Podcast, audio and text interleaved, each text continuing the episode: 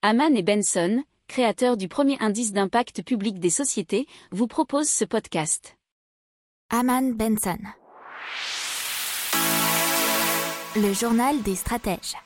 Allez, maintenant on part tout de suite au Japon, où euh, SoftBank est sur le point de commencer des tests pour recharger sans fil des objets connectés en s'appuyant sur des antennes 5G.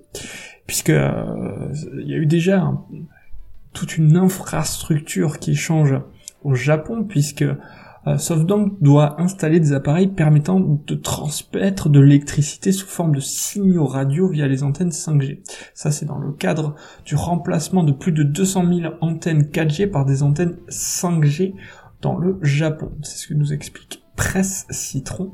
Et euh, concrètement, en fait, euh, c'est une techno qui a été développée par SoftBank avec l'université de Kyoto, le Kanazawa Institute of Technology et le National Institute of Information and Communication Technology. Cela repose sur les fréquences Wave. Alors comment ça fonctionne? La charge électrique sera ainsi transmise par de petits émetteurs dans la bande 28 GHz. Pour recharger un appareil compatible, il suffira d'entrer dans la zone de couverture de l'antenne. Dans un premier temps, il faudra être situé à moins de 10 mètres de l'émetteur, mais selon SoftBank, la distance sera rapidement allongée à une centaine de mètres.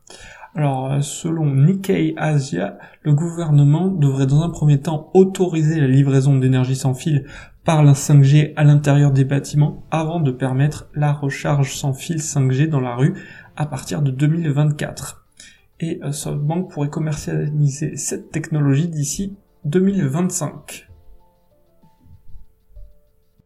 N'oubliez pas de vous abonner au podcast, mais pourquoi pas aussi à notre newsletter La lettre des stratèges qui est gratuite, vous en trouverez dans les infos de l'émission, mais aussi sur notre site internet Aman Benson Stratégie, rubrique média La lettre des stratèges. Pour approfondir ces sujets, abonnez-vous à la newsletter de Haman et Benson et écoutez nos autres podcasts que vous retrouverez dans les notes de l'émission ou sur notre site internet.